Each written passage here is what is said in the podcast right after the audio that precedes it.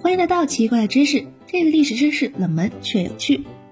仁孝文皇后驾崩时，妙景年已二十有八。不过，除了徐妙景拒婚之外，徐辉祖家族另有一世的家族记载与关氏迥异，即徐辉祖的死因。在前面已经提到，朱棣称他宽宥徐辉祖，仅令他贤助，而贤辉祖是病故。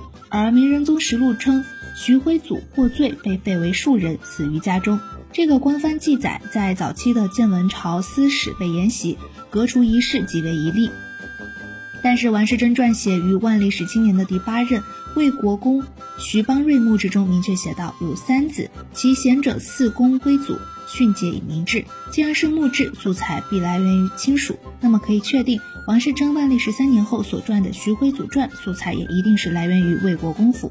训诫一词可以理解为被敌所杀或者为表心迹而自尽，故病故不能被称为训诫，而训诫与明志连用，必指自尽无疑。两条史料相比，可以确定徐辉祖的子孙认定徐辉祖实系于锦衣卫招狱中自尽，而且他的死亡时间一定是早于仁孝皇后。兼考虑到万历十三年徐辉祖等人被皇室昭雪，其子孙显然对家族世代流传的说法确信无疑，且不再有传播顾虑。以万历年间为界限。徐辉祖死于狱中的说法得到了广泛认同，在建文朝野汇编中收录的七篇徐辉祖传记中，仅同在嘉靖年间成书的《革除遗事》和《殉国成记》持病故于私宅之说，其余五篇均书于万历年间及以后，皆持下狱死或者自尽于狱中。由此可见，众人皆认为官史作伪，而采信亲族之誉。徐辉祖之子荀卿对于明成祖极不恭顺，浑然不敬，以至于两度获罪。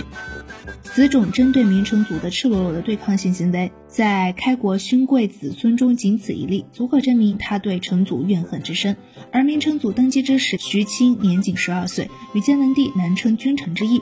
他所恨者，无外乎成祖登基让他经历了人伦惨剧。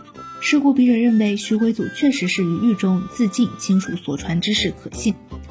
两例互参。是故，徐辉祖确实可认为是于狱中自尽，亲族所传之事可信。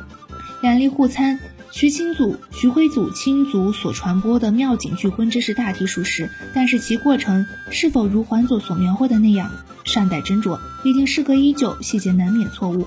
例如《徐辉祖传》即误以为开国公禅生守卫了金川门，而坚成度和《太祖皇帝亲录》据记载禅生死于蓝玉档案。好啦，本期节目到这里就结束了。我是悠悠，奇奇怪怪，可可爱爱，关注我，带你解锁更多千奇百怪。